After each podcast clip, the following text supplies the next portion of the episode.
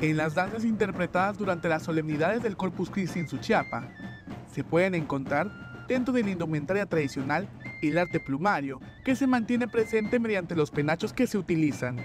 El penacho pues es el es toda la vestidura ¿no? del, del plumado que lleva la, el rey, ¿no? Es la, lo que simboliza ¿no? el, el, rey que va a llevar cargando en sus, en sus hombros. Eh, pues el procedimiento pues es este se lleva un proceso bastante largo ¿no? para hacer las, las, este, las plumas largas y, y, las cortitas. Comentaron que para poder elaborar un penacho de estos, son muchos procesos largos que incluso se realizan con muchos meses previos a realizarse las danzas. Se van elaborando poco a poco, ¿no?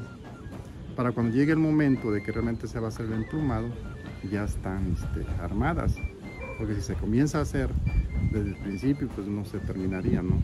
Entonces se tiene que ir haciendo poco a poco y, ya después en su momento ya se, se arma todo el plumado. Mañana empezamos a trabajar como a las seis y media, el cual les llevé el proceso, ¿no? Se hizo la, la copita, ¿no? La arriba, el plumado de arriba, el cual este, también me llevó como una hora para, para armarla.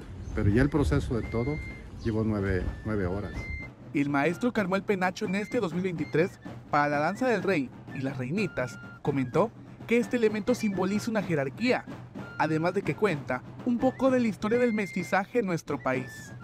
El penacho simboliza, ¿no? el rey simboliza y las reinas simboliza la conquista de, España que vinieron aquí a nuestro, nuestro país, el cual fue que vinieron los españoles y representaciones de ese cambio de, de vida que tuvimos en la, el proceso ¿no? de, de la raza indígena a los españoles, pues nacimos la raza eh, mestiza, ¿no? En la cual pues se viene viviendo una, una tradición, ¿no? Los antepasados, pues ellos la verdad tuvieron esa cultura también de, de agarrar un poquito la cultura española.